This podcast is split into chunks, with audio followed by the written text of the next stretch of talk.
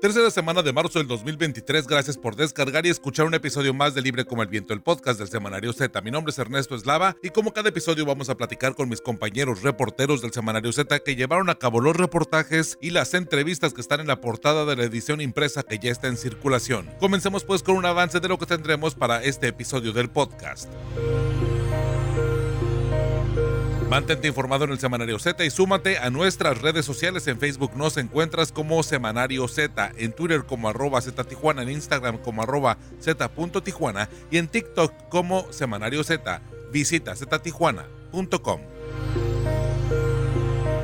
En la edición 2555 del 17 al 23 de marzo del 2023 del Semanario Z tenemos Ensenada y Tijuana son vulnerables ante las precipitaciones y no cuentan con documento actualizado que determine las zonas donde la población corre peligro a causa de los estragos de las lluvias. Atlas de riesgo es de 2012, un reportaje de Lorena Lamas. La justicia no llega para más de 200 cadáveres y las víctimas a las que pertenecen los 1.162 restos humanos desenterrados de 281 fosas clandestinas en Baja California en los últimos 16 años. La Fiscalía General del Estado invierte 132 millones de pesos para fortalecer la búsqueda de desaparecidos. Van o 281 fosas clandestinas en Baja California. Un reportaje de mi compañera Rosario Mozo. Luego de tres años perdidos en la lucha contra las drogas, México endureció supuestamente su postura tras el acuerdo de entendimiento bicentenario.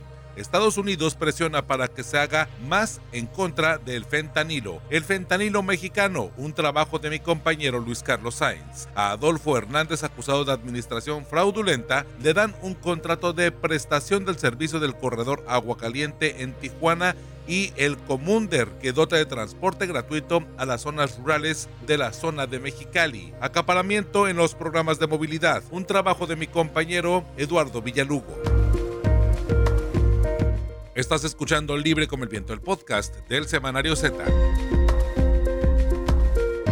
En la página 21 del Semanario Z que ya se encuentra en circulación, encontraremos el reportaje El fentanilo mexicano. Es uno de los titulares del Semanario Z que ya se encuentra en circulación y un tema bastante vigente, ya que a nivel internacional y bueno, desde Palacio Nacional se ha hecho referencia a este, pues a, este fármaco. Luego de tres años perdidos en la lucha contra las drogas, México endureció, por así decirlo, su postura tras el acuerdo de entendimiento bicentenario. Estados Unidos presiona para que se haga más en contra del fentanilo que ha causado pues bastantes problemas de muerte en los Estados Unidos. Para abordar este tema, mi compañero Luis Carlos Sáenz pues nos va a platicar de qué va este trabajo periodístico, qué es lo que está pasando en cuestión del fentanilo y la relación de México con los Estados Unidos, Luis Carlos. ¿Qué tal, Ernesto? Un gusto saludarte, saludar a quienes escuchan este podcast. Bueno, pues es un asunto que, como bien señalas, está en boga y todos los días prácticamente en la agenda bilateral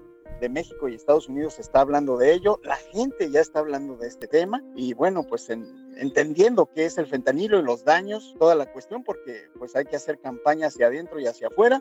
Y esto pues ya se había planteado desde hace algunos años, sobre todo a raíz de la firma del acuerdo Entendimiento Bicentenario en octubre de 2021 que vino a sustituir el Plan Mérida y donde Estados Unidos ha puesto algunas condicionantes, sobre todo para la cuestión de los apoyos en la lucha contra las drogas, que aunque esta administración aseguraba que no existía o no existe una guerra, bueno, pues son recursos que finalmente siguen fluyendo, pero pues esto no es nada nuevo vienen incrementándose las muertes de las personas adictas a distintas sustancias, sobre todo al fentanilo en los Estados Unidos, ya 100 mil muertes cada año, por lo menos en los últimos dos, y esto ha creado un intenso ambiente, no a raíz de la, de la privación de la libertad de los cuatro estadounidenses en Matamoros y la muerte de dos de ellos, que dicho sea de paso, Ernesto, resulta curioso que se habló que ese era el fondo, cuestiones de fentanilo, pero resulta que en las acciones del gobierno mexicano, el gobierno federal, no hay acciones contra el fentanilo en el estado de Tamaulipas. Eh, han sido los pocos golpes que se han dado a través de la Fiscalía Estatal,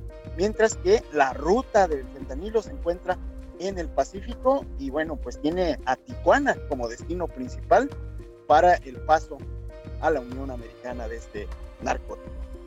Luis Carlos, ¿y quiénes son los que están traficando este, el fentanilo aquí en México?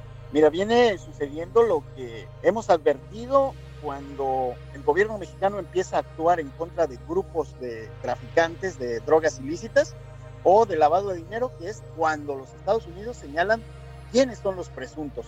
Aquí en este caso del fentanilo estamos hablando de cuatro organizaciones principalmente, de dos las más conocidas y los que supuestamente más trasiegan el fentanilo, que son el cártel de Sinaloa y el cártel Jalisco Nueva Generación. En los últimos tres años se han hecho designaciones en la lista de cabecillas del narcotráfico de varios de estos personajes. Se ha prohibido a los estadounidenses hacer nexos o tratos comerciales y financieros con ellos y también está un grupo de, pues ahora sí que es un brazo armado de lo que queda del cártel de los Clan Leiva, que es la organización de los González Peñuelas en el estado de Sinaloa y parte de Sonora, y la nueva familia michoacana en el estado de Guerrero con unos sujetos de apellido Olascoaga, que les conocen como el Fresa y otro sujeto conocido como el Pez, hermanos ellos. Así de que ellos son los principales señalados. En el reportaje de Semanario Z hacemos eh, ahora sí que una amplia descripción de quiénes han sido señalados como los narcotraficantes en México en la cuestión de este narcótico. Oye, Luis Carlos, y bueno, también saber eh, si ya comentamos que México no está haciendo, o bueno, el gobierno no se está haciendo tanto y que son algunas fiscalías estatales las que han dado los golpes más interesantes eh, sobre este opioide. Pues entonces, ¿qué es lo que sí está haciendo el, el, gobierno de México? Bueno, el gobierno federal sí está haciendo en la ruta del Pacífico. En la parte noreste del país realmente no hay mucha acción del gobierno federal. Estamos hablando de Secretaría de la Defensa Nacional, de la de Marina, de la Guardia Nacional, de la, pues, de la Agencia de Investigación Criminal de la FGR. Eh, en la ruta del Pacífico estábamos acostumbrados en los últimos años al aseguramiento de fentanilo de dos formas. En empresas de paquetería, donde no hay personas detenidas, ni hay grandes cantidades de droga. Y el segundo, en los puestos de control militares que están en la, en la carretera ah, desde México hasta hasta los Estados Unidos por la ruta del Pacífico, ya sea en la vertiente hacia Mexicali y Tijuana o hacia Nogales. Y ahí sí había detenidos. ¿Quiénes? Pues un pasajero, una pasajera que traen droga adherida al cuerpo o en su maleta o los choferes de los ómnibus, pero era todo. A raíz de, esta, de este acuerdo entendimiento bicentenario y sobre todo de la presión de los últimos meses del gobierno estadounidense, ya ha habido cateos en inmuebles donde se han asegurado narcolaboratorios tanto en Sinaloa como en el estado de Baja California. Ahí sí ya ha habido eh, aseguramientos de cantidades importantes. Hace unos cuantos días en Tijuana se aseguró casi dos millones de pastillas de fentanilo, el mayor aseguramiento en cuanto a cantidad de pastillas. En Sinaloa el mayor narcolaboratorio de fentanilo y así poco a poco. ¿Qué es lo que hace falta? Pues detener a quienes fabrican, distribuyen y pues trafican con este opioide, ¿no? Eso es lo que hace falta. O sea, hay acciones, hay aseguramientos, lo que no hay son detenidos y menos pues los grandes capos que se señala dirigen estas acciones. Sí, un tema de estructura y de, y de incluso organización. ¿Quiénes son los que organizan? ¿Y cómo está la administración de justicia ahí, eh, Luis Carlos? Pues mira, no es mucha la gente que ha sido detenida y que ha sido puesta a disposición de autoridades judiciales. Estamos hablando de pues más de tres años de la administración López Obrador vertida en la lucha contra las drogas, que fue el avance que dieron estos grupos, la pandemia les permitió seguir operando con toda impunidad. Y bueno, los pocos detenidos, esos de los ómnibus, aquellos que son detenidos con alguna cantidad pequeña o grande de droga, están encontrando ventajas con el sistema de justicia penal acusatorio que actualmente tenemos. Antes una persona que traficaba droga y era detenida con alguna cantidad de cualquier tipo de droga en paquetes eh, que los tenía en su poder con fines de comercio, eran cinco años la pena mínima. Y a quienes los transportaban, 10 años. Bueno, pues hoy las penas son baratísimas. Con el nuevo sistema hay algo que se llama el procedimiento abreviado, que te permite de una manera alternativa eh, echarte la culpa, aceptar la responsabilidad y entonces te dan un beneficio. A quienes comercializan la droga les ponen cuatro años y alcanzan algo que se llama la suspensión condicional. Y de esa forma pagan una cantidad de dinero y no necesitan estar los cuatro años en prisión.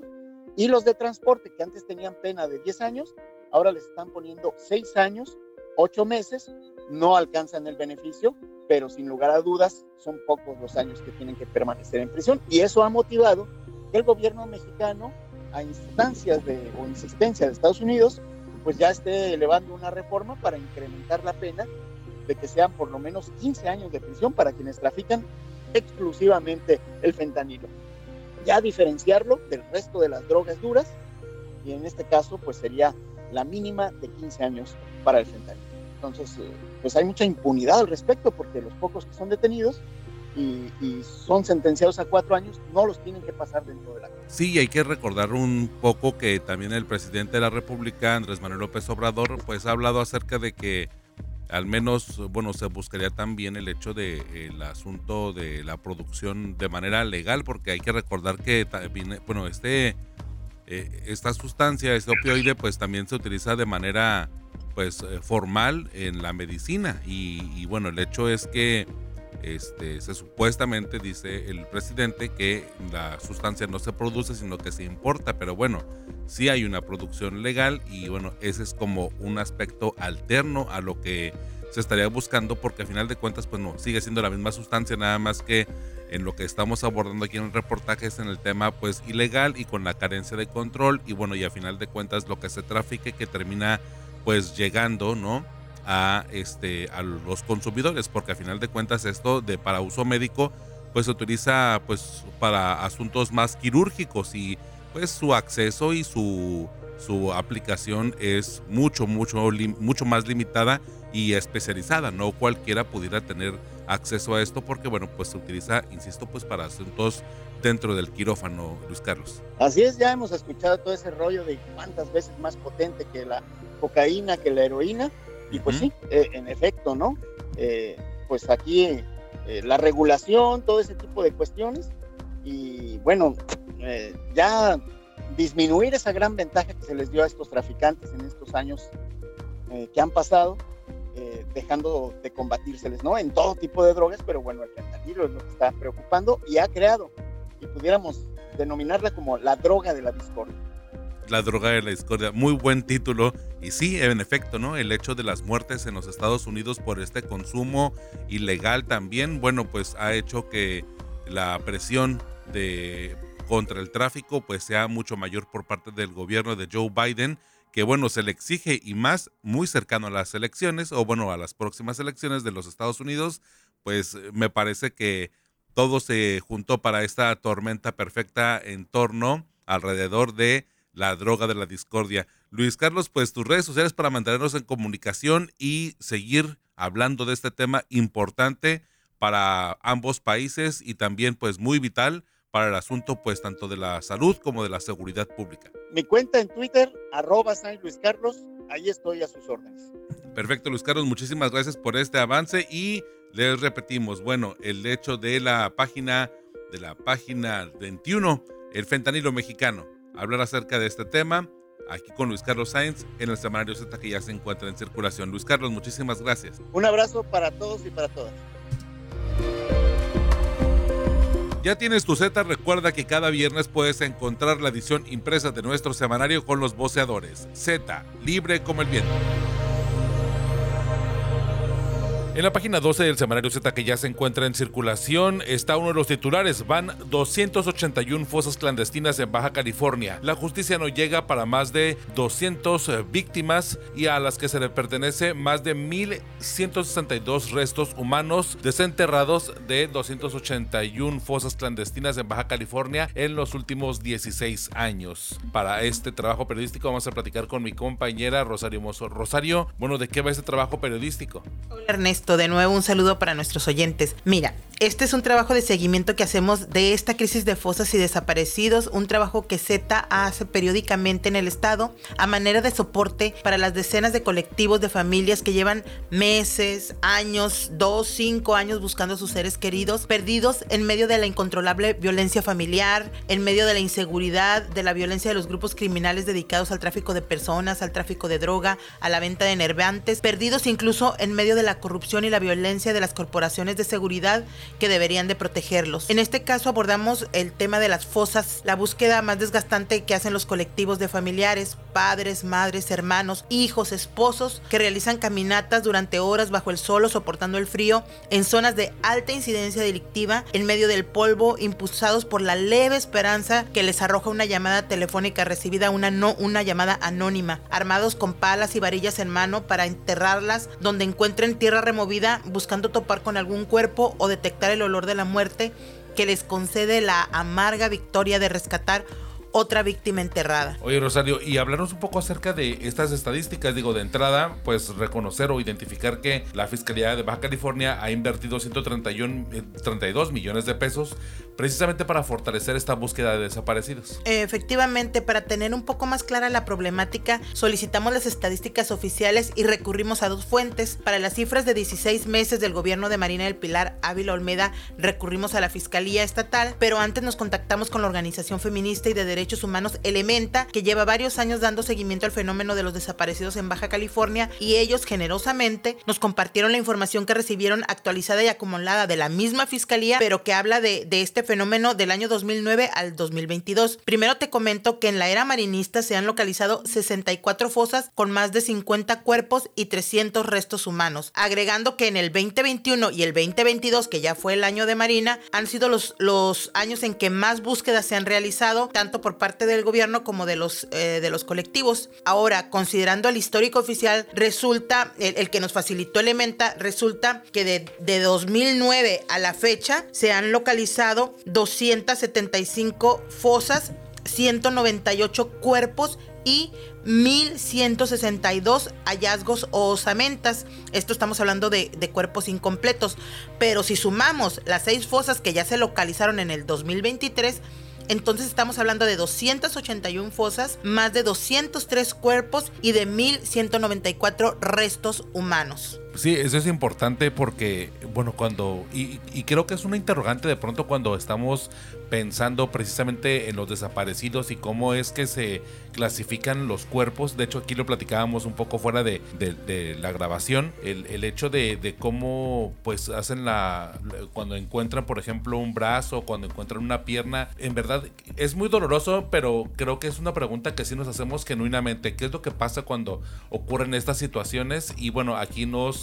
Estás, eh, en este reportaje se presenta precisamente esta, esta parte que me parece que es interesante, ¿no? Algo pues macabro, por así llamarlo, pero curioso.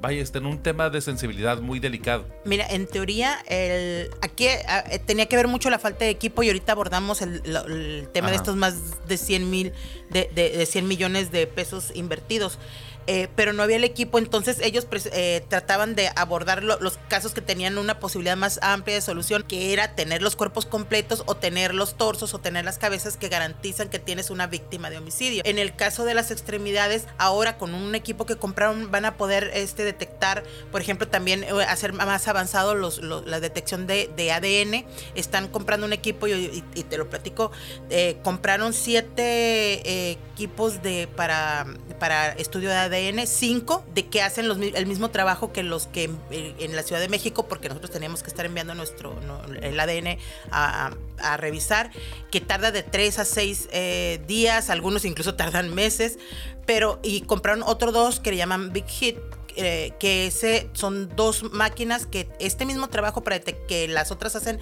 en tres o seis días, este lo hace en 90 minutos. Este lo van a usar nada más para casos de emergencia o de extrema urgencia. Ahorita tienen uno que ya se que ya llegó y está por llegar el segundo. Además, cotizaron y se les autorizó la compra con recurso federal de otro equipo, otro robot, otro, otra computadora que eh, va a hacer un análisis mitocondrial. Esta no la tiene ningún otro estado, igual que eh, esta, este sistema que se está haciendo tampoco lo tiene ningún otro estado con estas eh, computadoras, no, no, lo manejan por entidades. En, en el de análisis mitocondrial, eh, ahí es para los restos en los que no pueden detectar con ADN, que están tan desgastados, tan viejos, quemados, este, pútridos y, y, o que son muy pequeños, que no te da el análisis, que no te da para un resultado de ADN, el mitocondrial sí da. Entonces también se van a poder trabajar con muestras más complejas, sí, pero muy ajá, ajá, más contaminadas, pero esto es, esto yo creo que va a ser hasta finales de, mes, porque los fondos federales, digo de año, porque los fondos federales llegan para finales de año. Entonces están, se están equipando precisamente para, para poder dar un, mejor servicio. El, en enero entregaron algunos equipos y el resto va a seguir llegando. También les aprobaron en el, en, a la Fiscalía de Unidades Especiales, les aprobaron presupuesto para contratar tres ministerios públicos más, ocho auxiliares más. Eh, también van a tener más peritos. Es, el dinero ya está aprobado, pero esto está en proceso de contratación para empezar, ¿no? Entonces, esto también ya está en proceso de contratación. Les, les aprobaron equipo para buscar en, en, en, unidades todo terreno, para buscar en, en zona. Bueno, esto, la creación de este banco forense propio con este equipo que te acabo de mencionar. Eh, contrataron más binomios caninos, había dos, contrataron otros tres para trabajar en, en todo el estado, porque además eh, son muchos colectivos, incluso ahí en, en, el trabajo hacemos un, un listado, estamos hablando de 10, 15 colectivos y todos los colectivos están trabajando todos los días. Hay días que hay hasta tres colectivos en todo el estado haciendo búsquedas. y, y, la, y la, la, fiscalía ni la, ni la comisión de búsqueda se dan abasto para apoyarlos en esa búsqueda. Y recordemos, o sea, la mayoría de los desaparecidos tienen que ver con temas de inseguridad y están en zonas que son de alta incidencia. Entonces se están poniendo también en riesgo. Aquí estamos hablando de esta inversión que está haciendo la, la Fiscalía también hablando con la, con la fiscal especial Denise Hernández, ella nos comentó, reconoció primero que la anterior, las anteriores administraciones no estaban haciendo su trabajo, eh, que llegaron y encontraron carpetas incompletas con ningún elemento, a pesar de que las familias habían aportado eh, pruebas eh, y se están dando cuenta que no tenían ningún avance. Recordó que la mayoría de los agentes que estaban en la Fiscalía de Desaparecidos eran elementos castigados, gente que no quería estar ahí, que por alguna razón los habían sacado, por alguna razón que tenía que ver con su falta de productividad o con corrupción, los habían mandado al área de desaparecidos para, para eh, sacarlos de la, de, de, la jugada. Entonces esa gente no quería estar ahí y no estaba haciendo nada. Y eso fue lo que encontraron. Entonces ahorita están trabajando con algunos expedientes para ver qué avances pueden generar. Y de hecho en algunos casos eh, ahí van, están, las mismas familias han dicho que, que se han registrado avances, sobre todo en Mexicali. Entonces el, aquí el tema es eh, que bueno, son muchos. O sea, la verdad es que el rezago es muy amplio. El, compromiso ahorita de, la fiscalía es, ok, vamos a tratar de mantener actualizado lo que nos va llegando, o sea, lo que... Y empezar a trabajar con el rezago. Sí, el fiscal ahí, cuando hicieron la, la entrega del equipo de, estos, de esas unidades todoterreno y de estas unidades nuevas, de estas pickups que estarían precisamente usadas para hacer eh, las revisiones y, escoltar incluso a estos colectivos. Eh, él, hablaba, el fiscal, de que se podría reducir más o menos ya todo el rezago en aproximadamente tres años. Pero, o sea, y, pero de tres años a partir de que ya les llegue completamente el equipo. Que es a finales de este año. Es, es correcto. O sea, es decir, que estaríamos esperando que para 2026 27 ya podríamos estar hablando de que el rezago sería un margen ya pequeño porque pues a final de cuentas esto requiere de análisis, eh, hacer cotejar con el tema del banco y generar una mejor, un mejor perfil de, banco genético. Entonces, bueno, el tema de los desaparecidos en verdad, nada más como para dimensionarlo, porque ahorita estamos hablando de diferentes aspectos, Rosario, pero también pues eh, tenemos que abordar el asunto de que actualmente pues lo que impera o, lo, o el común denominador es la impunidad ¿no? Esta carencia de resultados, la falta de justicia para las víctimas, los cuerpos identificados eh, cuyos agresores pues no son buscados ni tampoco judicializados y evidentemente las víctimas tampoco pues no identificadas, localizadas que pasan o que transitan de las fosas clandestinas a las fosas comunes, ¿no? O sea, realmente es, pues sí, un orden, pero a final de cuentas no hay, hay impunidad, no hay una justicia para ellos ni para sus familias. No, se localizan los cuerpos, pero no hay seguimiento, o sea, al delito los mataron, los secuestraron, los privaron de la libertad, los torturaron en muchos de los casos y esos delitos no se, no se persiguen porque no hay suficientes elementos de prueba. platicando con el fiscal de homicidios y la fiscal de desaparecidos me decían que es muy difícil porque primero, o sea, no tienen elementos de la escena original, no hay testigos, no, las, pruebas que se hayan quedado en el cuerpo, pues se pudrieron, se perdieron con el tiempo, que es a lo que le apuestan los criminales. Entonces es muy difícil. Sin embargo, los colectivos eh, con los que platicamos en, la semana, en esta semana, nos dijeron que mínimamente ya empiezan a haber algunos casos que se están judicializando, pero es una cantidad mínima. Estamos hablando de ocho carpetas donde hay 200 este, desaparecidos, en, eh, más de 200 desaparecidos en, todos estos años y, y, y 68 fosas encontradas o 61 fosas encontradas en, en, el, la anterior gestión. Entonces es el 1% de los casos. Eh, mira, eh, pero sin embargo ellos consideran que por lo menos esto es un avance, algo que el año pasado no había, el, el año antepasado en este caso no había. Eh, son casos como el de José Manuel N., alias el tieso, detenido el primero de enero del 2023 como presunto responsable de haber estrangulado hasta la muerte a Yamil Alejandra de 18 años. El año pasado, el 14 de enero, o sea, lo detienen un año después de que la de que se cometió este este asesinato y el cadáver de la joven había sido encontrado enterrado en un cerro en, en un cerro en la en la colonia Camino Verde hace seis meses. Entonces estamos viendo los tiempos, incluso con, con, con, más elementos de prueba, tardaron un año en procesarlo después y lo detuvieron él seis meses después de haber encontrado el cuerpo. Sin embargo, pudieron encontrar algunas pruebas que les permitieron procesarlos. Sí, claro, identificar que él fue, ¿no? Así es, o carpetas como, la que permitió la captura y procesamiento de Glenn Jesús N.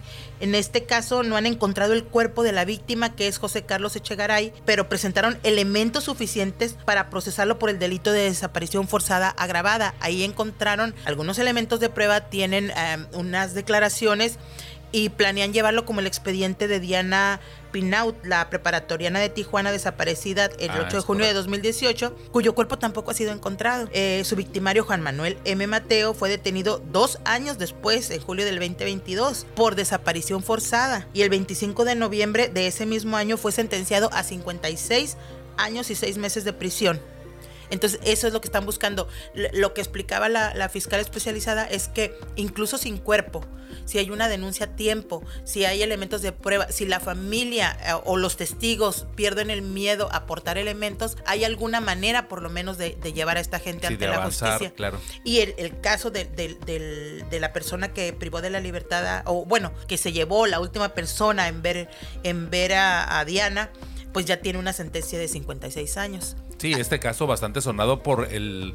Uno porque pues es eh, estudiante eh, de la Preparatoria Federal Lázaro Cárdenas y entre la misma comunidad tanto estudiantil y tanto de docente, los maestros, eh, bueno, al menos me ha tocado ver en algunos comentarios y que foros públicos en donde siguen exponiendo y de hecho cada vez que cumple años, cada ceremonia de egresados, en cada, pues sí, cada vez que, que puede de alguna forma ventilarse y colocarse el, el nombre, el rostro de Diana, lo hacen y me parece que sí, se ha convertido prácticamente en uno de los ejemplos más claros en donde pues de, entrada pues el fenómeno no de desaparecidos aquí en Baja California. Pero por otro lado pues el asunto de cómo se despliega un poco el tema de las pruebas y cómo pues se logra judicializar un caso no y aquí es eh, eh, diferente. Por ejemplo vemos que no hay o sea no está el cuerpo y la fiscalía dijo tanto en este caso como en el de Glenn y otros casos similares como el de Glenn en el que no tienen no han encontrado a la víctima la, lo que la fiscalía es hace es ofrecer un mejor trato, menos años, o este tipo de cosas para, la, para los victimarios con la finalidad de que informen al dónde está el cuerpo y darle paz a la familia. Pero bueno, por ejemplo, en el caso de este hombre, del de Diana, pues eh, aún no han logrado nada. Y, con este, con el, la persona esta también de, de Mexicali, pues están en las mismas condiciones. Pero bueno, ahí estamos viendo algunos casos en los que se está avanzando, son muy poquitos, pero eh, en, en, todos estos, en todos estos casos ha habido elementos de prueba, testigos que se han animado a colaborar y que han permitido darle seguimiento a, las carpetas. A los expedientes, claro. Rosario, muchísimas gracias por este avance. Van 281 fosas clandestinas en Baja California. Y uno de los titulares del semanario Z que ya se encuentra en circulación. Este reportaje lo pueden leer, lo pueden consultar en la página 12 y en las redes sociales del semanario Z. Seguimos con la discusión. Muchísimas gracias, Rosario. Nos escuchamos la próxima semana.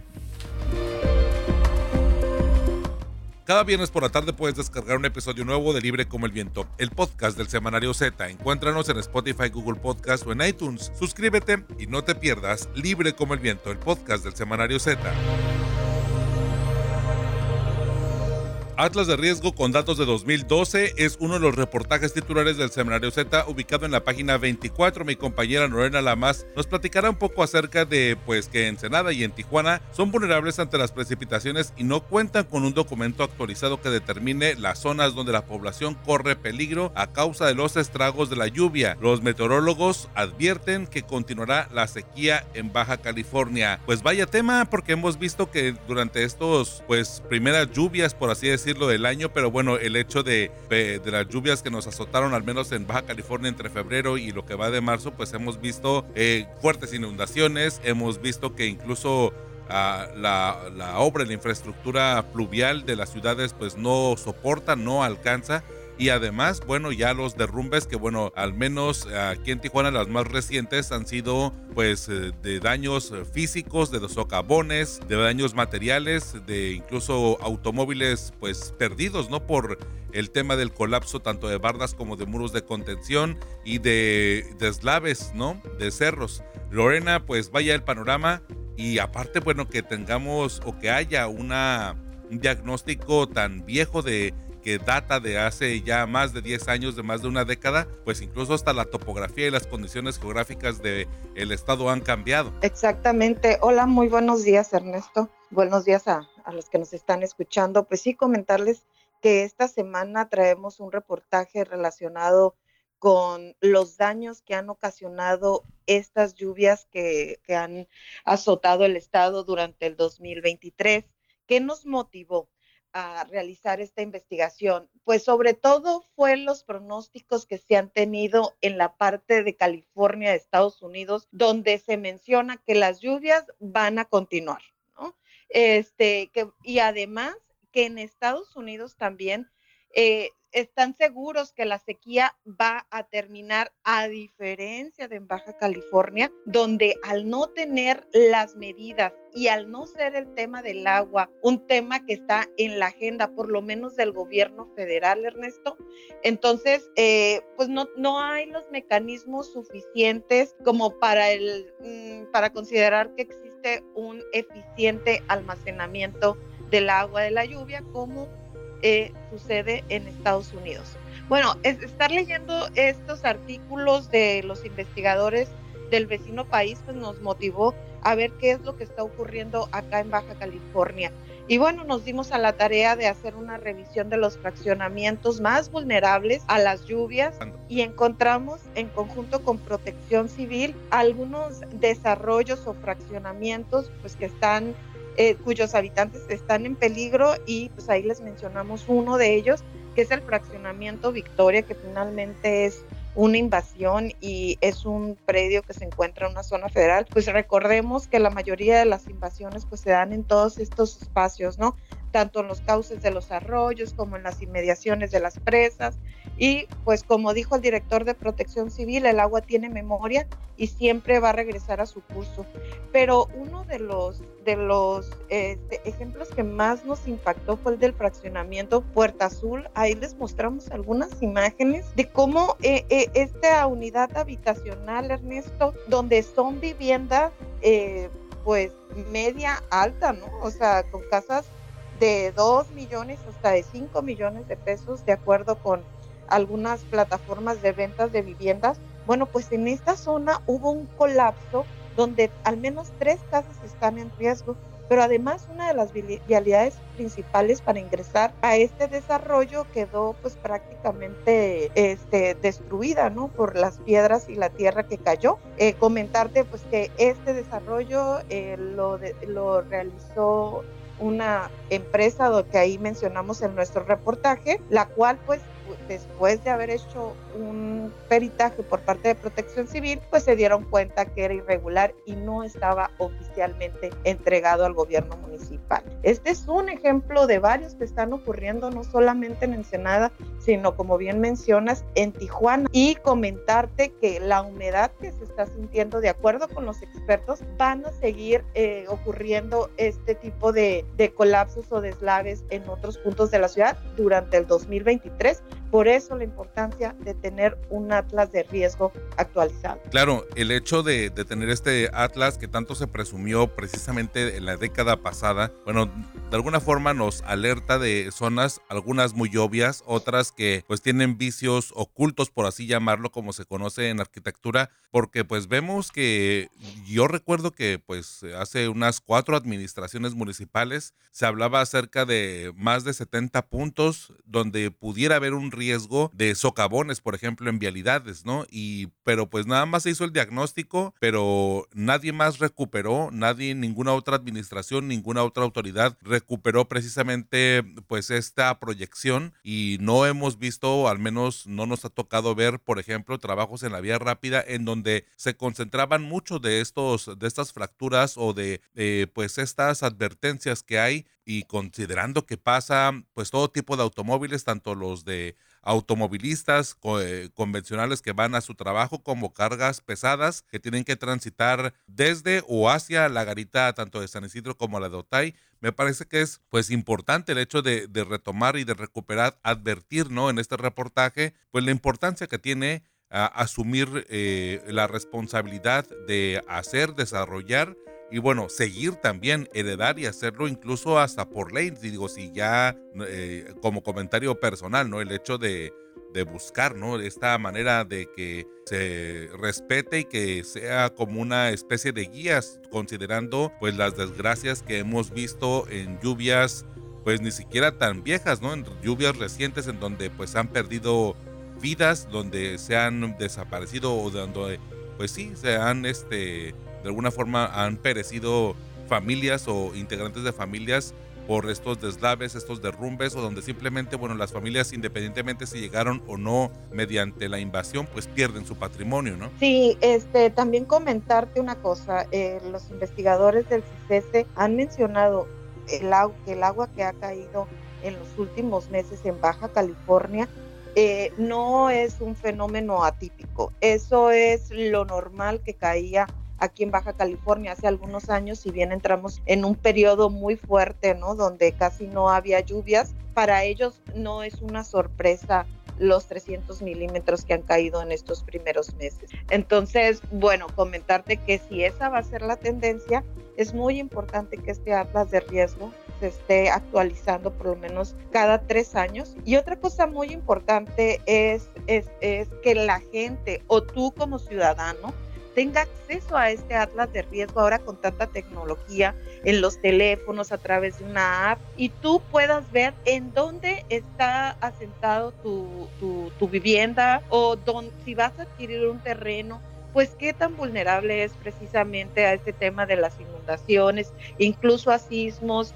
Toda esa información, eh, los, en su momento los investigadores del CICESE, quienes apoyaron en el desarrollo de este atlas de riesgo, así lo tenían proyectado, ¿no? Era una herramienta, un instrumento para que no solo los especialistas tuvieran esta, eh, pues, eh, esta información, sino el ciudadano de a pie y yo creo que debemos de recuperar ese, ese proyecto, ese plan que tenían ellos. Y bueno, nada más comentarte que entrevistando al director aquí de Protección Civil, eh, Julio Obregón, pues sí nos comentó que por lo menos esta administración municipal sí tiene la intención o sí hay una preocupación por eh, destinar recursos económicos o gestionarlos ante el gobierno federal precisamente para eh, realizar esta actualización que es muy urgente porque pues es un tema también pues de datos, es un tema que nos llevaría bastante tiempo y obviamente se necesitan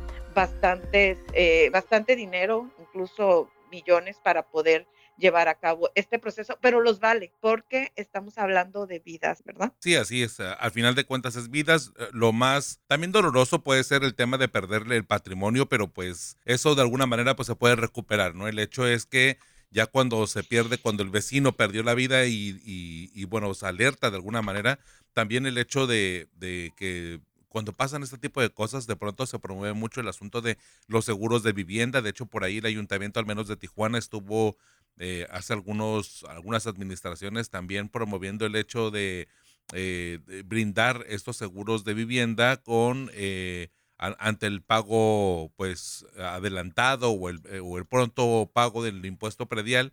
Pero bueno, son esfuerzos un poco aislados que igual, repito, no sé en qué momento o nada más por ser de otra administración, pues se dejaron de hacer, pero siento que hay asuntos que, pues si sabemos que nuestra, eh, pues ciudades, que nuestro estado es vulnerable por diferentes situaciones, ¿no? Entre que es desértico, pero que la topografía, pero el riesgo sísmico, pero el asunto de, de, las lluvias, eh, la carencia de infraestructura, la, la poca planeación, las invasiones, son muchos ingredientes y creo que el tema que, que abordas en esta ocasión, Lorena, eh, siento que eh, pues nos lo llevamos mucho de tarea, ¿no? El hecho de tener un atlas de riesgo, pues más que un proyecto, debería de ser una obligación. Claro, exactamente. Sí, es, es tanto el tema de la sequía como el tema del atlas de riesgo, insisto, eh, y lo mencionan los mismos investigadores, tiene que ser un tema obligatorio de agenda pública donde el gobierno federal destine recursos para este, para este tipo de siniestros finalmente de manera a manera de prevención.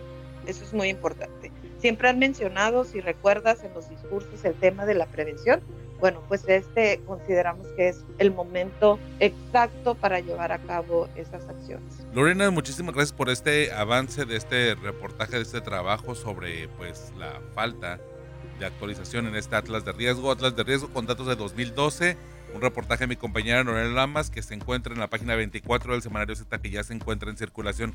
Lorena, tus redes sociales, cómo comunicarnos para mantener el diálogo precisamente tanto en redes sociales como con los lectores? Sí, pueden consultar eh, mi Twitter, lorenalamas.bc, donde ahí estoy subiendo constantemente la información estamos manejando en Semanario Z. Muchísimas gracias Lorena, bueno, te leemos y nos comunicamos por ahí. Muchas gracias Ernesto, muy buen día. Buen día. Estás escuchando Libre como el Viento, el podcast del Semanario Z.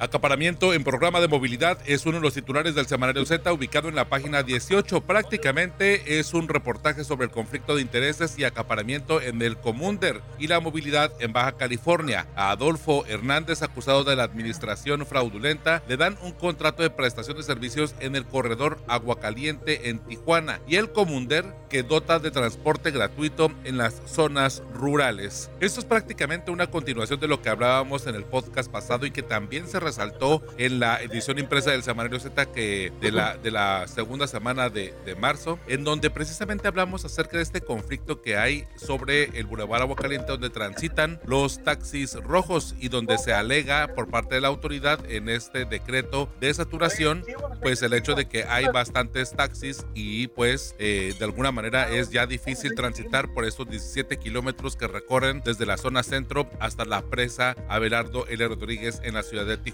pero Eduardo, bueno, platícanos un poco acerca de, esto. Eh, ya pues aquí ventilamos y en el semanario Z están estos contratos. ¿Cómo está el conflicto de intereses? Ernesto, como siempre, un gusto. Gracias por permitirnos compartir el reportaje que tenemos para este viernes en el podcast de Z Libre como el Viento. Eh, sí, es interesante realmente el tema a raíz de estos conflictos que se han generado en Tijuana con el tema del corredor Agua Caliente, donde sabemos que hay un gran conflicto en el tema del, de los taxis, el tema del transporte público, pues empezamos a indagar un poco más sobre los perfiles que se van a, eh, pues llamarlo de una forma, apoderar de todo este eh, sistema o todo este tránsito de la zona. Y nos damos una sorpresa al observar que esta empresa de verde con, con crema, tan conocida, que es la que está siendo impulsada por el gobierno del estado para eh, hacerse de esta, de esta zona, una de las zonas más importantes para el tránsito justamente de Tijuana, pues también va a ser beneficiado con eh, otro contrato para la prestación del servicio del Comunder, este, este pues, eh, pues programa de transporte público para eh, comunidades rurales. En Mexicali, desde hace ya varios años, desde las administraciones panistas, se tiene este proyecto, que es una serie de rutas de camión que brindan el servicio, sobre todo en el Valle de Mexicali, para conectarlo en las escuelas rurales que sabemos que las distancias son muy amplias y también incluso de, estudiantes de escuelas rurales o de estudiantes de comunidades rurales a escuelas de la ciudad. Brindaban este servicio, sin embargo, ahora con el arribo de la administración de Marina del Pilar Ávila Olmeda, este proyecto pretende crecer de manera exponencial y mediante dos contratos de arrendamiento eh, se pretende dotar no solo al Valle de Mexicali, sino también a las zonas de San Quintín, a la zona de Tecate, Huaca. En teoría o en papel es un excelente proyecto, sin embargo, en, las, los dos contratos que se otorgaron, uno de ellos es para esta misma persona, el propietario de este eh, ruta de verde con crema de, esta empresa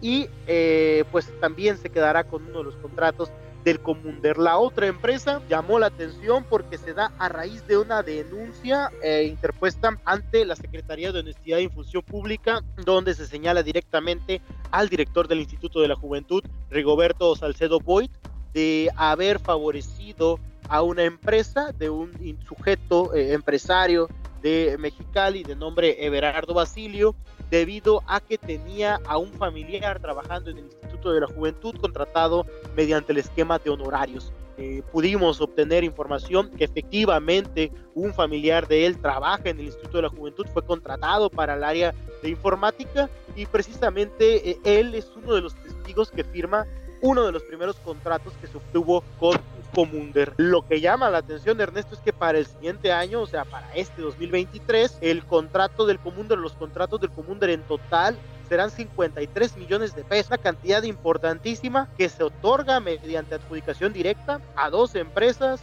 una de ellas, como lo comenté, en favor de esta empresa que está impulsando el gobierno del estado y la otra eh, en este esquema de un probable conflicto de intereses. Pues vaya la situación porque digo, se extiende y pues el hecho es que en cuanto a movilidad no se ha logrado pues explicar de bien a bien, ¿no? El tema del director de Limos, pues se ha reservado mucho el tema de a quién le da y cómo da las entrevistas. Eh, pareciera que es un tema, sabemos que es delicado, pues a final de cuentas, y también creo que todos podemos reconocer que el asunto de la movilidad, del transporte público, sí requiere de una, de una actualización en todos sentidos, ¿no? En, en cuanto a rutas, el equipo, ¿no? La forma en la que se desarrolla precisamente para ser mucho más eficiente los traslados, eh, la hora de llegada, la hora de salida, la puntualidad, pero de pronto, bueno, pues esta reserva de información pues se antoja para incluso pues sospechar, ¿no? De cada movimiento y de cada contrato y como lo comentas, bueno, de pronto, bueno, pues tener familiares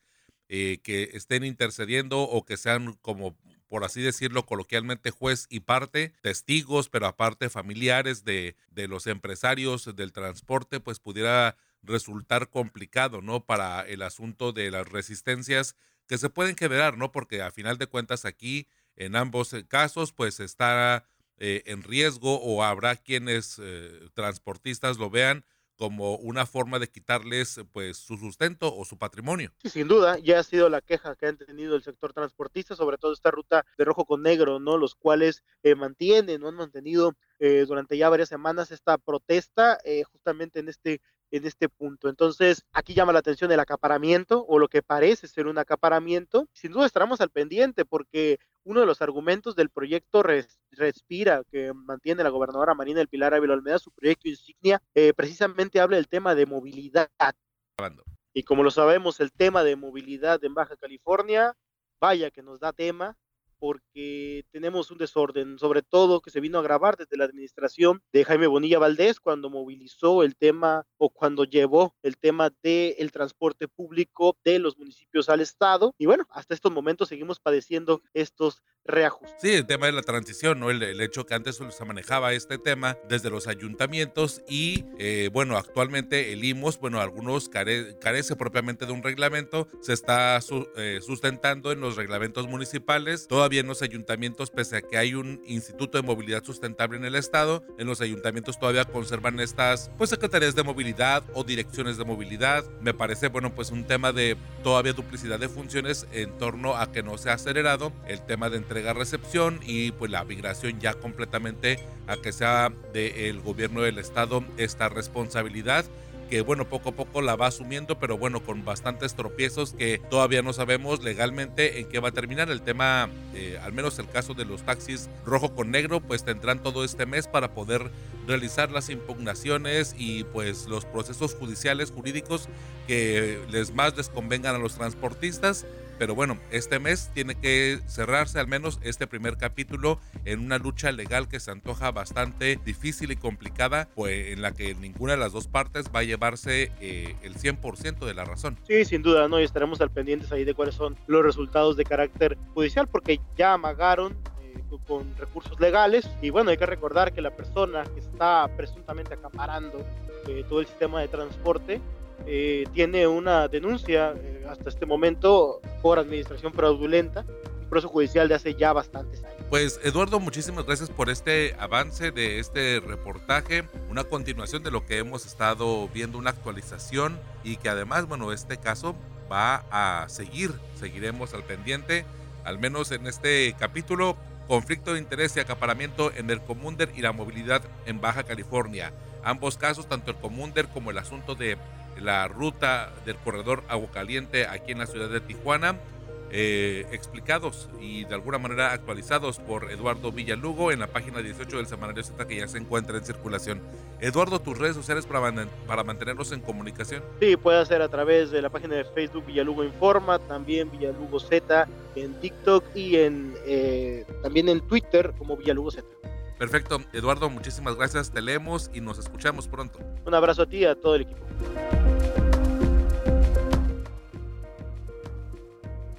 Muchas gracias por acompañarnos en este episodio. Ya sabes que cada viernes por la tarde puedes descargar un episodio nuevo referente a nuestra edición impresa del Semanario Z. Gracias por acompañarnos. También gracias a mis compañeros Lorena Lamas, Luis Carlos Sáenz y Eduardo Villalugo por su participación en este episodio. Gracias a Rosario Mozo, editora general de información, a Adela Navarro Bello y a René Blanco, codirectores del Semanario Z, y al valioso apoyo de todo el equipo de periodistas y del personal administrativo del semanario.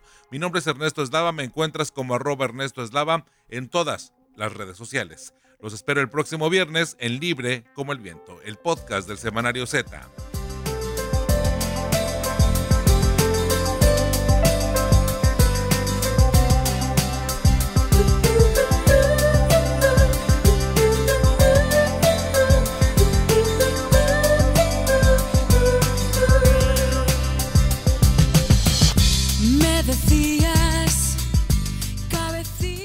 Cumple 23 años el 17 de marzo del 2000 se editó Una pequeña parte del mundo, el segundo disco de Amaral. Para sus fanáticos, un trabajo delicado y semiacústico de lo mejor de la agrupación de rock española. De ese disco escuchamos Cabecita Loca, la que tiene más reproducciones en las plataformas digitales de audio. Nosotros nos reencontramos el próximo viernes en Libre como el Viento. Escuchemos un poco de Amaral.